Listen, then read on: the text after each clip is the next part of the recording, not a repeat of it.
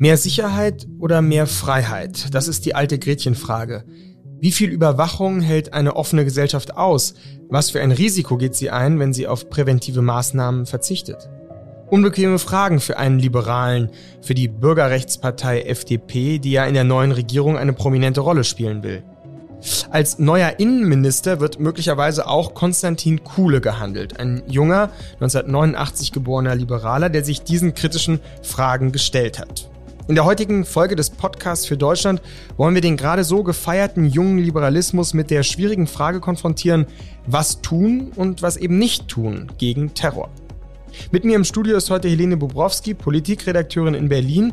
Mit ihr habe ich gestern Abend hier im Rahmen der neuen FAZ-Veranstaltungsreihe Junge Köpfe Konstantin Kuhle interviewt. Und mit ihr will ich Ihnen heute die Best-ofs dieses spannenden Abends präsentieren. Mein Name ist Simon Strauß, ich bin Redakteur im Feuilleton. Heute ist Mittwoch, der 13. Oktober und ich freue mich sehr, dass Sie dabei sind.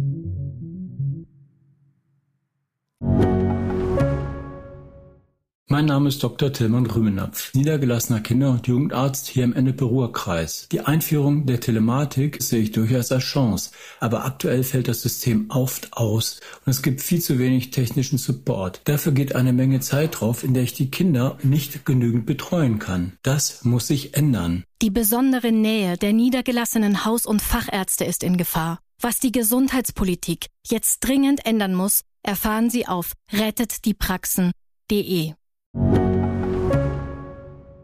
Hallo Helene. Hallo Simon. Was ist denn erstmal dieses Format Junge Köpfe? Ja, Junge Köpfe ist eine neue Veranstaltungsreihe bei der FAZ, ein Talk-Format, das wir jetzt hier in Berlin haben, in unserem wunderschönen Atrium. Und wir laden einmal im Monat im Wechsel ähm, einen Gast aus Kultur oder aus Politik ein und besprechen mit ihm die großen Themen dieser Zeit. Und da wollen wir eben ein bisschen out of the box denken. Also nicht nur das übliche Abfragen von Positionen, wo dann immer derselbe Parteisprech kommt, sondern wir wollen die Leute dazu bringen, ein bisschen die Dinge von außen betrachten, mit ihnen auch gemeinsam und mit unserem Publikum, ein kleines Publikum, das wir ähm, dazu einladen, äh, diskutieren. Und das Format heißt Junge Köpfe, weil wir nicht nur, weil wir alle jung sind, äh, sondern ähm, es ist auch durchaus intellektuell gemeint. Also junge und jung gebliebene Gäste haben wir im Publikum und ähm, wir freuen uns, dass es gestern Abend so einen Spaß gemacht hat. Absolut. Und wir hatten ja einen ersten jungen Kopf gestern hier, Konstantin Kuhle, ich habe schon gesagt, 1989 äh, geboren, also in jeder Hinsicht jung, könnte man sagen. Kannst du uns ihn noch mal kurz vorstellen, bevor wir gleich mal in die Gespräche reinhören, die wir mit ihm geführt haben? Wer ist dieser Mann? Genau, Konstantin Kuhle war tatsächlich in seinem Leben sehr oft der Jüngste. Schon mit 13 äh, ist er bei den Jungliberalen eingetreten, also das ist die Jugendorganisation der FDP, obwohl man dort eigentlich erst mit 14 Mitglied werden kann und wie er dann so schön sagte, habe er sein Alter angepasst. Mit anderen Worten, er hat irgendwas ähm, falsche Angabe gemacht und war dann dabei. Er ist dann mit 28 Mitglied des Bundestags geworden, ist außerdem Generalsekretär der FDP in Niedersachsen und er wurde mit dem Einzug in den Bundestag 2017 direkt schon innenpolitischer Sprecher, was eine wichtige Funktion innerhalb der FDP ist, die ja, wie du sagst, Bürgerrechtspartei ist und da spielt der ganze Innenbereich eine wichtige Rolle.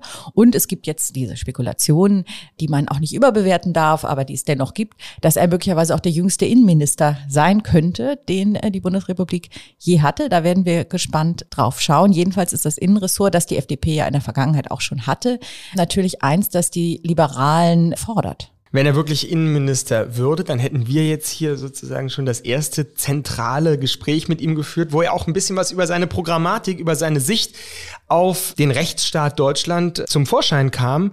Wie hat er denn auf dich gewirkt, so, wenn du das jetzt mal beschreiben würdest? Was für eine Art Politiker war das gestern Abend hier? Na, Konstantin Kuhle ist eben einer, deswegen passt er auch so schön in unser Format, der nicht so sehr in Sprechblasen spricht, auch bereit ist, eigene Positionen zu hinterfragen. Das hat er gestern auch getan. Er hat am Ende der Veranstaltung gesagt, er hätte selbst was gelernt, weil er zum Beispiel gesehen hat, dass man das Wort Terrorist nicht einfach so inflationär gebrauchen kann, weil das natürlich die Gefahr einer gewissen Banalisierung und Bagatellisierung mit sich bringt, sondern dass man genau darauf achten muss, auch wie man den Begriff ähm, des Rechtsstaats, darauf kommen wir gleich noch, benutzen muss. Und er ist durchaus ein sehr reflektierter Typ und natürlich auch rhetorisch sehr stark. Der hat auch Reden im Bundes Bundestag gehalten, die tatsächlich für Aufsehen gesorgt haben. Und ich würde sagen, da hat er auch gestern unsere Erwartungen erfüllt.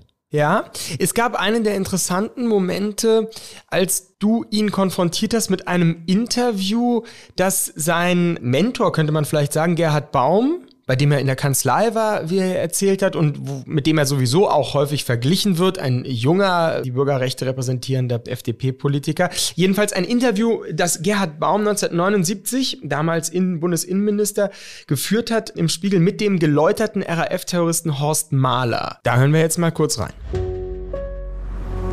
Ich möchte Ihnen mal ein Zitat vorhalten von Gerhard Baum, Parteifreund und ehemaliger Bundesinnenminister, der hat im Jahr 1979, also schon ein bisschen her und quasi noch auf den Höhen kurz nach dem deutschen Herbst, also noch voll an in der RAF-Zeit.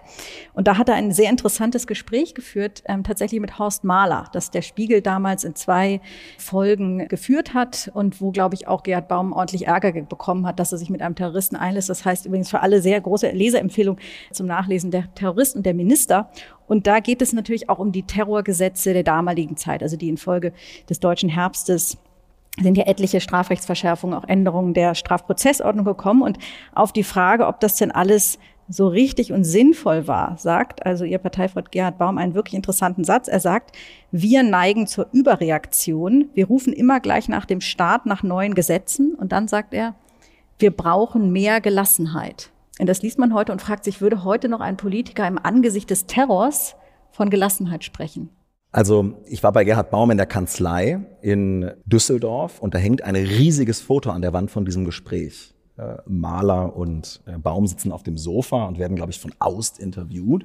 Und er hat richtig Ärger dafür bekommen, aber er hat es auch genossen, diesen Ärger zu bekommen und hat das in diesem Foto an der Wand äh, sozusagen verewigt.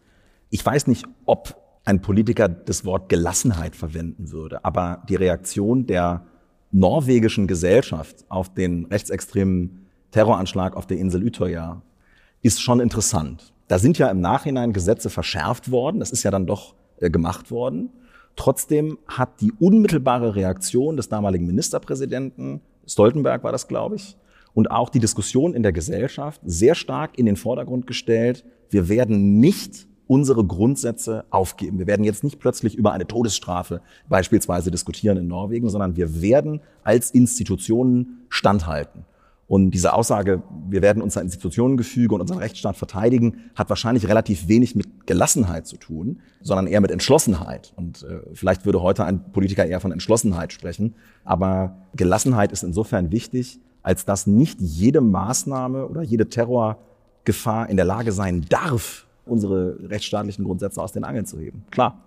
Also was ich sehr interessant finde in der Rhetorik ist, wenn man liest, übrigens auch von der FDP, aber auch aus dem Bundesjustizministerium, aus dem Bundesinnenministerium sowieso, jedes Mal nach einem Terroranschlag, den wir ja leider in den vergangenen Jahren häufiger hatten, nach Übergriffen auf Synagogen und ähnlichem, kommt der Satz, das wollen wir mit Entschlossenheit, Sie haben recht, und der vollen Härte unseres Rechtsstaats ahnden.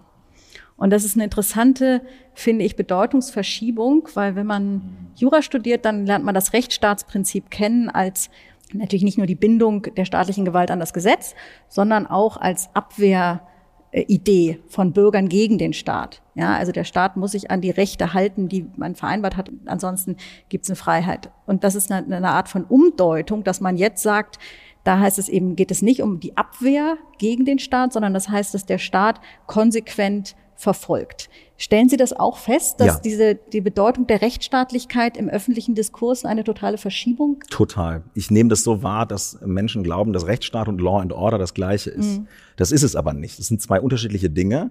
Law and Order fühlt sich für Opfer von Kriminalität und auch in der politischen Auseinandersetzung als richtig und gut an. Und Rechtsstaat kann sich aber auch sehr problematisch anfühlen.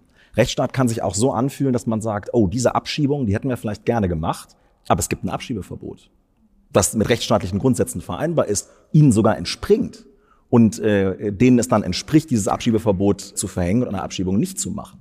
Und äh, ich stelle das total fest, dass Rechtsstaat und Law and Order ineinander fließt und würde mir wünschen, dass wir ein bisschen vorsichtiger sind und dass wir auch die unbequeme Seite des Rechtsstaats als Abwehrrecht gegen den Staat stärker wahrnehmen. Ja.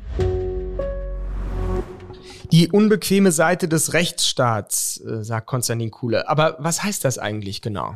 Naja, man kann sagen, dass der Terror in gewisser Weise der Lackmustest für die liberale Demokratie ist, denn im Zuge einer Terrorbedrohung haben es Menschen, die Bürgerrechte vertreten, tatsächlich schwer, weil man im Zweifel immer sagt, im Zweifel für die Sicherheit. Also und, und dann ist es ganz schwierig zu erklären, warum Prinzipien wie Rechtsstaatlichkeit und so weiter dennoch wichtig sind. Das haben wir in verschiedenen Situationen gesehen und mit dieser Frage musste sich auch Herr Kuhle gestern Abend auseinandersetzen, denn wir haben ihn nicht befragt, wie das vielleicht häufiger ist. Wie können Sie als FDP-Politiker sich gegen die Online-Durchsuchung und Quellen-TKÜ und so weiter wenden unter Bezugnahme auf Datenschutzbedenken und ähnliches, sondern wir haben ihn eben von der anderen Seite befragt. Wir haben ihn sozusagen ein bisschen angepiekst. Wie sehr steht er denn zu den hehren Prinzipien der Rechtsstaatlichkeit und der Bürgerrechte auch im Anbetracht der allergrößten Gefahr, die für ein Land, für die Bewohner und für die Stabilität des Systems bestehen kann, nämlich der Terror.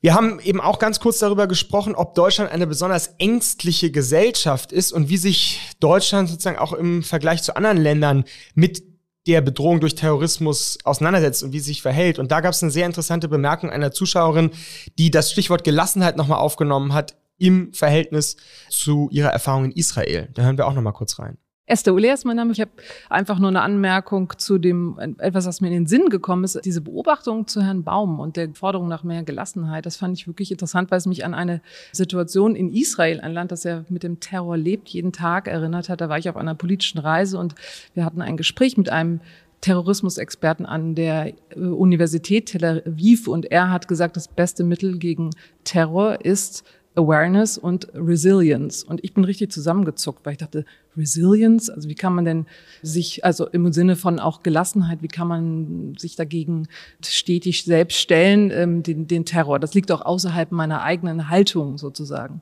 Aber ich glaube, genau das war gemeint. Und insofern dachte ich eben, als Sie das erzählten, Frau Borowski, dass dass es wahrscheinlich von Herrn Baum auch als vielleicht, also könnte ich mir vorstellen, eine gesellschaftlich strategische Aufforderung war. Nicht nur die Frage, wie ähm, eng oder streng oder weniger streng sind unsere strafrechtlichen Vorgaben, sondern natürlich hat es auch mit einer Möglichkeit zu tun, mit Terror umzugehen und die macht einem dann am Ende auch wieder freier. Das ist, glaube ich, schon so die Erkenntnis in Israel, weil sie müssen ja damit leben, tagtäglich.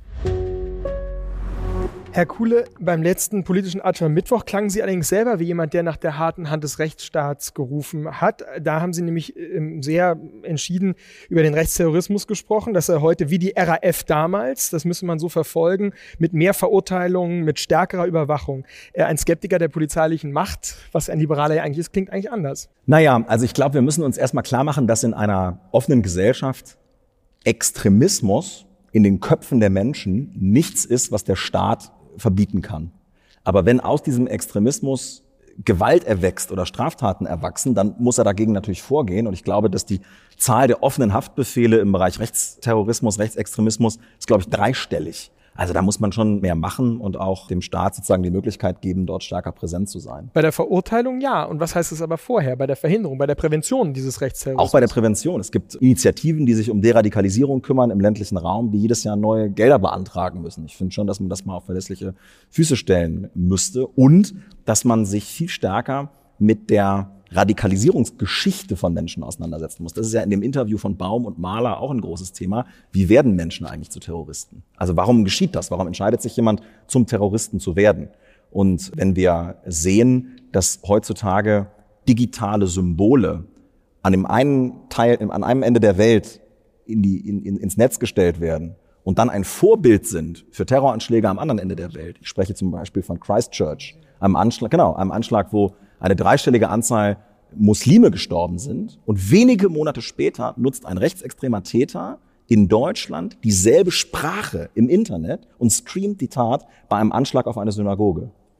Und das zu erkennen, ist für unsere Sicherheitsbehörden essentiell. Werden sie jeden Terroranschlag verhindern können? Nein, auf keinen Fall. Aber sie werden wahrscheinlich eher verstehen können, wie Radikalisierung abläuft. Eines der interessantesten Themen und Streitpunkte des Abends kam dann über einen Gast im Publikum, der den Konstantin Kuhle mit einem ganz bestimmten Problem nochmal konfrontiert hat. Da hören wir jetzt auch nochmal rein. Bezüglich des Dreikönigstreffens. Also ich stelle fest, also 9-11 kann ich mich sehr gut dran erinnern. Ich kann mich auch sehr gut dran erinnern. Ich, Sven Walentowski, Entschuldigung, ich spreche für den Deutschen Anwaltverein, dass wir nach 9-11 vor den Angriffen auf den Rechtsstaat gewarnt haben, die in der Diskussion in der Folge davon in der Bundesrepublik Deutschland passieren würden. Wir waren lange, lange sehr alleine, bis die katholischen Bischöfe um die Ecke kamen und das auch getan haben.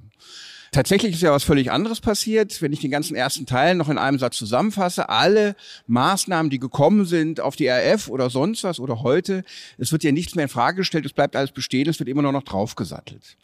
Die Frage äh, zu dem Dreikönigstreffen ist ja, ich sehe mit großer Sorge sowohl bei den Grünen als auch bei der FDP, die ich neben dem Deutschen Anwaltverein natürlich für die Wahrer der Bürger- und Freiheitsrechte erachte, dass man bei dem Kampf gegen Rechtsextremismus sehr gerne bereit ist, gewisse Grundsätze der Bürger- und Freiheitsrechte, die man früher her verteidigt hat, aufzugeben. Ich habe das Thema auch mal mit Ihrem äh, Namenskollegen äh, von Notzlänger diskutiert. Da muss man schon sehr drauf aufpassen, weil auch viele junge Leute in den Bundestag jetzt strömen für die Parteien, auch die womöglich kleineren Koalitionspartner, die immer diese, diesen Gesamtzusammenhang nicht mehr sehen wollen. Und ich halte das für höchst gefährlich. Und der Hinweis auf Ihre Rede beim äh, Dreikönigstreffen war es, zahlt ja so ein bisschen darauf ein, dass auch Sie da manchmal ein bisschen Acht geben müssen, lieber Herr Kohle. Da muss man Acht geben und ich nenne Ihnen gerne ein konkretes Beispiel, wo es mir selber aufgefallen ist. Das ist die Frage der Entfernung aus dem Beamtenverhältnis oder äh, gar der Verweigerung der Verbeamtung. Auch hier haben wir eine interessante Parallele zu äh, den 70er Jahren. Also meine Mutter ist Lehrerin und ist Beamtin und die erzählte noch die Geschichte, dass wenn man aus bestimmten, wenn man in bestimmten Bundesländern studiert hatte, in anderen Ländern irgendwie nicht verbeamtet wurde oder es war irgendwie schwieriger, weil man als zu links galt. Und das war natürlich ein Geist, der sich dann am Ende wieder spiegelte im sogenannten radikalen Erlass. Also einer Vereinbarung, kein Gesetz, sondern einer Vereinbarung der Länder, dass bestimmte Personen, die bestimmten Inhalten anhängen, nicht verbeamtet werden. Ja, und dann gab es ja eine Entscheidung des Bundesverfassungsgerichts, es gab eine Entscheidung des Europäischen Gerichtshofs für Menschenrechte, also eine sehr, sehr lange Auseinandersetzung. Und wir haben jetzt eine Situation, in der Menschen sehr, sehr schnell beispielsweise äußern, jemand, der AfD-Mitglied ist, der kann kein Beamter sein. Und das ist ein Satz, bei dem wahrscheinlich relativ viele Menschen klatschen werden, den man sich aber genau äh, durchlesen und überprüfen muss, weil das ist wahrscheinlich verfassungswidrig. Das geht nicht sondern man muss sehr genau überprüfen, ob im Einzelnen Anhaltspunkte dafür bestehen, dass Straftaten geplant sind, dass eine Ablehnung der freiheitlich-demokratischen Grundordnung vorliegt, die darauf schließen lassen, dass diese Person für das Berufsbeamtum ungeeignet ist. Also der Einzelfall ist entscheidend und es ist sozusagen die reine Mitgliedschaft in einer Partei, die nicht verboten ist, wahrscheinlich nicht ausreichend und äh, höchstwahrscheinlich nicht ausreichend. Und äh, da ist mir das selber aufgefallen und äh, ich glaube, dass man sich sehr, sehr gut selber prüfen muss, wenn man äh, den Rechtsextremismus bekämpfen will, ob man das auch unter Wahrung rechtsstaatlicher Grundsätze tut. Auf jeden Fall, weil wir, wir verteidigen ja hier den Rechtsstaat gegenüber Menschen, von denen wir der Meinung sind, sie würden den Rechtsstaat nicht respektieren. Und wenn die sich dann auf den Rechtsstaat berufen und gegen uns gewinnen, vor Gericht beispielsweise, dann ist das eine Niederlage, die ist schlecht für das Ansehen des Rechtsstaats. Insofern würde ich der Kritik absolut äh, zustimmen und bin da auch gerne bereit, mein eigenes Handeln und Reden zu hinterfragen. Und mir fällt es an diesem Beispiel Berufsbeamtentum AfD eben sehr, sehr stark auf. Ja? Es gibt ja auch ähm, Bundestagsabgeordnete, die äh, äh Polizisten sind und äh, der AfD angehören. Ja? Und ich möchte sehr gerne herausfinden, wie es dazu kommen konnte. Und wenn man nur und ausschließlich sozusagen die äh, persönliche Biografie abwertet, dann wird das womöglich nicht dazu führen, dass es weniger Rechtsextremismus in Sicherheitsbehörden gibt. Also das fand ich wirklich sehr interessant, dass der Konstantin Kuhle da ja so ein bisschen ins Schwimmen geriet, würde ich sagen, bei der Frage Rechtsterrorismus welche, welches Maß legt man da eigentlich an? Also ein Skeptiker der sozusagen polizeilichen Macht des Staates ist er ja eigentlich qua seines liberalen Amtes, aber in dem Zusammenhang mit Rechtsterrorismus hat er ja selber auch so ein bisschen zugegeben, dass er da ein bisschen andere Standards zum Teil hat. Dieses Problem, Helene, ist das, ist das da im politischen Betrieb, siehst du das, dass man den Rechtsterrorismus anders be behandelt? Ich fand es eigentlich sehr wohltuend, dass Konstantin Kohle so ein Problembewusstsein äh, ziemlich offen gezeigt hat und gesagt hat, ja, wir laufen Gefahr, so hat das sinngemäß gesagt, äh, mit zweierlei Maß zu messen. Und das ist übrigens auch bei den Grünen und, und bei linken Parteien so, dass man den Eindruck hat, wenn es gegen Rechtsterrorismus oder Rechtsextremismus geht, dann ist im Grunde genommen jedes Mittel recht und dann muss man tatsächlich mit der vollen Härte des Rechtsstaats alle verfolgen und äh, äh wegsperren. Und die Argumentation ist völlig anders, wenn es um Linksextremismus geht oder auch äh, zum Teil jedenfalls beim Islamismus.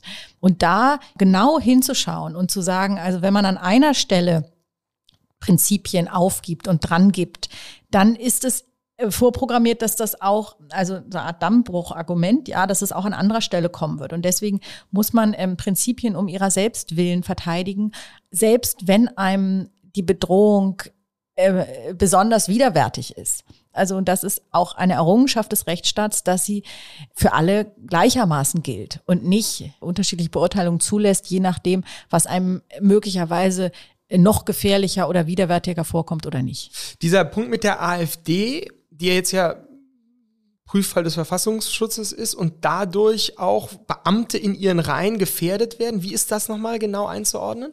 Also ganz schwierig. Da gibt's ja auch Rechtsstreitigkeiten, die noch anhängig sind. Deswegen darf der Verfassungsschutz momentan eigentlich gar nicht so richtig sagen, was überhaupt Phase ist. Also jedenfalls ist der, würde ich mal sagen, haben, hat der Verfassungsschutz den, die, äh, die AfD auf dem Schirm und wollte die ganze Partei als äh, verdachtsfrei einstufen. Das ist jetzt noch ein bisschen unklar, ob das überhaupt dazu kommen wird. Und ähm, genau, da schließt sich eben die Frage an, was hat das für beamtenrechtliche Konsequenzen? Und dadurch, dass es bisher eben noch kein Verdachtsfall ist, hat es bisher noch keine Konsequenzen. Das heißt, rechtlich darf jemand, der Parteimitglied bei der AfD ist, natürlich auch weiterhin Beamter sein und bleiben. Anders wird es dann, wenn eine Partei oder eine Strömung einer Partei als gesicherte rechtsextremistische Strömung ähm, eingeordnet wird. Und das ist beim Flügel also der Fall. Das heißt, die Menschen, die dem Flügel angehören, sind Rechtsextremisten und stellen sich insofern eben gegen die freiheitlich-demokratische Grundordnung. Und das wiederum hat beamtenrechtliche Konsequenzen, bedeutet auch nicht in jedem Fall sofort die Beendigung des äh, Beamtenverhältnisses, aber führt natürlich zu einem ganz offensichtlichen Konflikt mit dem, äh, mit der Treue, die man ja schwören muss als Beamter auf die Verfassung. Was glaubst du, ein Innenminister Konstantin Kuhle, würde der sich noch stärker darum bemühen, die AfD verfassungsrechtlich zu attackieren? Na, ich glaube, ein guter Innenminister ist immer beraten, in diesen Fragen nicht politisch zu agieren, sondern das sind, natürlich sind es auch politische Fragen, da darf man sich nichts vormachen, aber formal und offiziell sind es rein juristische Fragen und da kommt es auf das Material an, das man zur Verfügung hat, das eben Hinweise auf extremistische Bestrebungen liefert oder nicht. Und dadurch, dass das alles justiziabel ist, also auch von Gerichten überprüft werden kann und auch immer überprüft wird, weil es immer Klagen gibt, muss das alles hieb- und stichfest sein. Und ich glaube, je mehr ein Politiker sich da zurückhält, ähm, desto besser ist es. Übrigens auch für die Sache. Genau, weil ja auch immer die Frage ist, inwieweit die Überwachung oder die Diffamierung, die Stigmatisierung zu weiterer Radikalisierung auch führen kann. Nicht? Also ähm, wir kommen vielleicht noch mal am Schluss jetzt auf die ganz tagesaktuellen Punkte, die wir gestern auch berührt haben. Eines der ja wirklich spektakulären Situationen war, äh, könnte man sagen, als er einmal Einblick gegeben hat in die laufenden Koalitionsgespräche, äh, das was ja normalerweise nicht geschieht. Er hat mal schon ganz äh, kurz die Tür aufgemacht, einen Spalt und gesagt, was so die besonderen Knackpunkte seiner Sicht äh, aus seiner Sicht sein könnten in den Koalitionsgesprächen äh, bei Fragen der Innenpolitik. Das hören wir jetzt mal ganz kurz. Der Knackpunkt ist möglicherweise das Thema Asyl weil wir da schon erleben, dass in der neuen Bundestagsfraktion der Grünen und vielleicht auch in der neuen Bundestagsfraktion der SPD eine sehr naive Sichtweise auf das Thema, wie ähm, organisieren wir ein gemeinsames europäisches Verständnis von Asylpolitik vorherrscht. Und ich glaube, möglicherweise ist Winfried Kretschmann ähm, und Boris Pistorius sind da möglicherweise bessere Ansprechpartner als äh, andere Vertreter. Aber das wird man respektvoll miteinander besprechen. Na, und das war natürlich wirklich schon interessant, weil man als ansonsten als äh, politischer Beobachter in Berlin derzeit von den Sondierern schlicht überhaupt nichts erfährt. Also bei der gestrigen Pressekonferenz nach den zweitägigen vertieften Sondierungen, wie es jetzt heißt, äh, traten die äh, zwei Generalsekretäre und der Geschäftsführer der Grünen vor die Mikrofone und haben einfach nur gesagt, die Gespräche waren gut, aber es liegt noch ähm, schwierige Strecke vor uns, ein, einige Hürden und haben sich also immer wieder in denselben Floskeln äh, wiederholt und haben wirklich inhaltlich überhaupt nichts gesagt. Sie haben noch nicht mal gesagt, um welche Themen es ging und lediglich Winfried Kretsch Kretschmann, grüner Ministerpräsident aus Baden-Württemberg, der sich um manche Gepflogenheiten mittlerweile nicht mehr so schert, hat beim Rausgehen irgendwas gemurmelt von, wir haben über Migration und Europa gesprochen und noch ein Thema, an das ich mich nicht erinnere. Ansonsten ist absolutes Stillschweigen, was auch als Staatsbürgerin, muss ich sagen, ähm, seine Berechtigung hat. Es ist gut, dass nicht ständig durchgestochen wird, aber ein bisschen mehr Offenheit, so wie Herr Kuhle das gestern getan hat, letztlich die offensichtlichen Dinge ansprechen, wo es schwierig wird, das finde ich, kann man im Sinne der Transparenz doch erwarten. Und ich glaube auch in dem Moment, in dem Koalitionsverhandlungen aufgenommen werden, und das könnte schon in der nächsten Woche sein, werden wir auch da jedenfalls etwas mehr erfahren. Das würde jedenfalls einer neuen Regierung oder einer Regierung in Vorbereitung auch gut zu Gesicht stehen. Aber vielleicht nochmal ganz kurz auf die Sache. Äh, du bist ja auch eine Expertin für die Grünen Partei. Stimmt das denn, der Vorwurf, dass die sehr naiv mit dieser Asylfrage umgehen aus deiner Perspektive? Also aus Sicht der FDP stimmt das sicherlich. Die Grünen haben, äh, würden auch immer sagen, und so steht es auch im Parteiprogramm drin, sie wollen Humanität und Ordnung in ein Verhältnis bringen. Bei ihnen ist der Punkt Humanität sicherlich etwas stärker gewichtet und Herr Kuhle hat schon recht, in der neuen Fraktion sitzen auch viele linke Grüne, die dann gerne noch weitergehen würden. Ähm, da gibt es Vorschläge, zum Beispiel einen Klimapass zu schaffen, dass alle Menschen, die aus Ländern, die vom Klimawandel bedroht werden könnten, das Recht haben, nach Deutschland zu kommen und andere Ideen, ähm, die natürlich den Freien Demokraten fremd sind. Tatsächlich haben sich die Grünen aber in diesem Punkt auch schon etwas bewegt in den vergangenen Jahren. Also diese hundertprozentige Willkommenskultur von 2015 haben sie abgelehnt. Aber trotzdem gibt es natürlich noch Punkte, wo sie sich nicht bewegen, zum Beispiel beim Thema sichere Herkunftsländer und andere Fragen.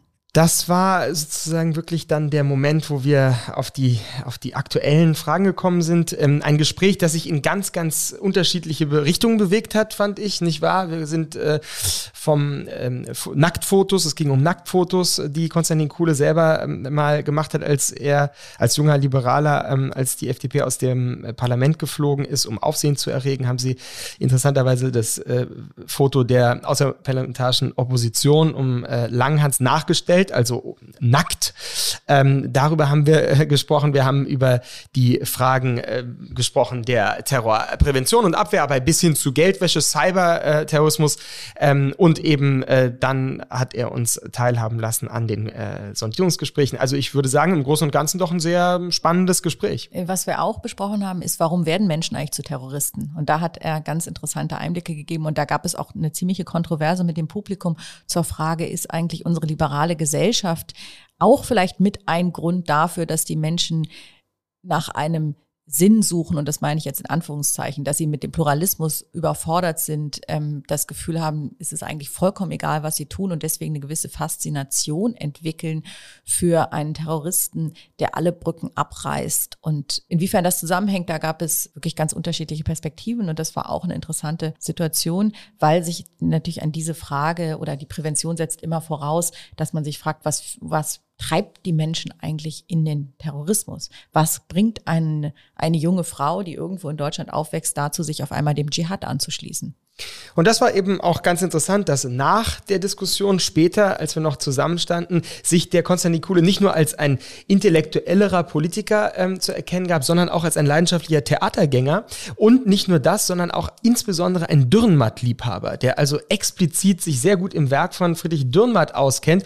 Und da schließt sich irgendwie ein Kreis. Dürrenmatt, der ja viel über die Moral der Strafe geschrieben hat, die rechtsphilosophischen Fragen ins Dramatische transportiert hat, sozusagen, dass das der, das Idol ist, ist für diesen jungen Liberalen, äh, spielt natürlich gerade im Kontext von Terrorismus und der Frage, was tun oder was nicht tun gegen äh, Terror eine ganz besondere Rolle. Das war der Auftakt der jungen Köpfe mit Konstantin Kuhle.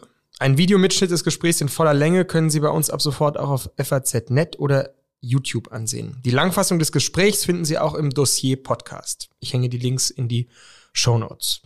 Die nächste Folge der jungen Köpfe hören Sie am 17.11. mit der jungen jüdischen Schriftstellerin Mirna Funk. Morgen geht es hier aber im Podcast für Deutschland erst einmal weiter mit meiner Kollegin Theresa Weiß, die sich dem konfliktreichen Thema Verkehrswende nähern wird, insbesondere der Frage, wie lebenswerte Innenstädte und ländlicher Raum in Einklang zu bringen sind. Mein Name ist Simon Strauß und ich freue mich sehr über Ihr Interesse.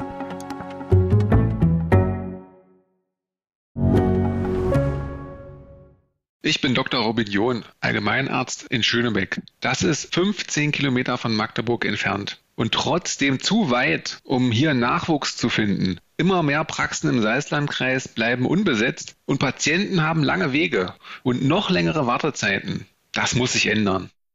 Die besondere Nähe der niedergelassenen Haus- und Fachärzte ist in Gefahr. Was die Gesundheitspolitik jetzt dringend ändern muss, erfahren Sie auf rettetdiepraxen.de. you.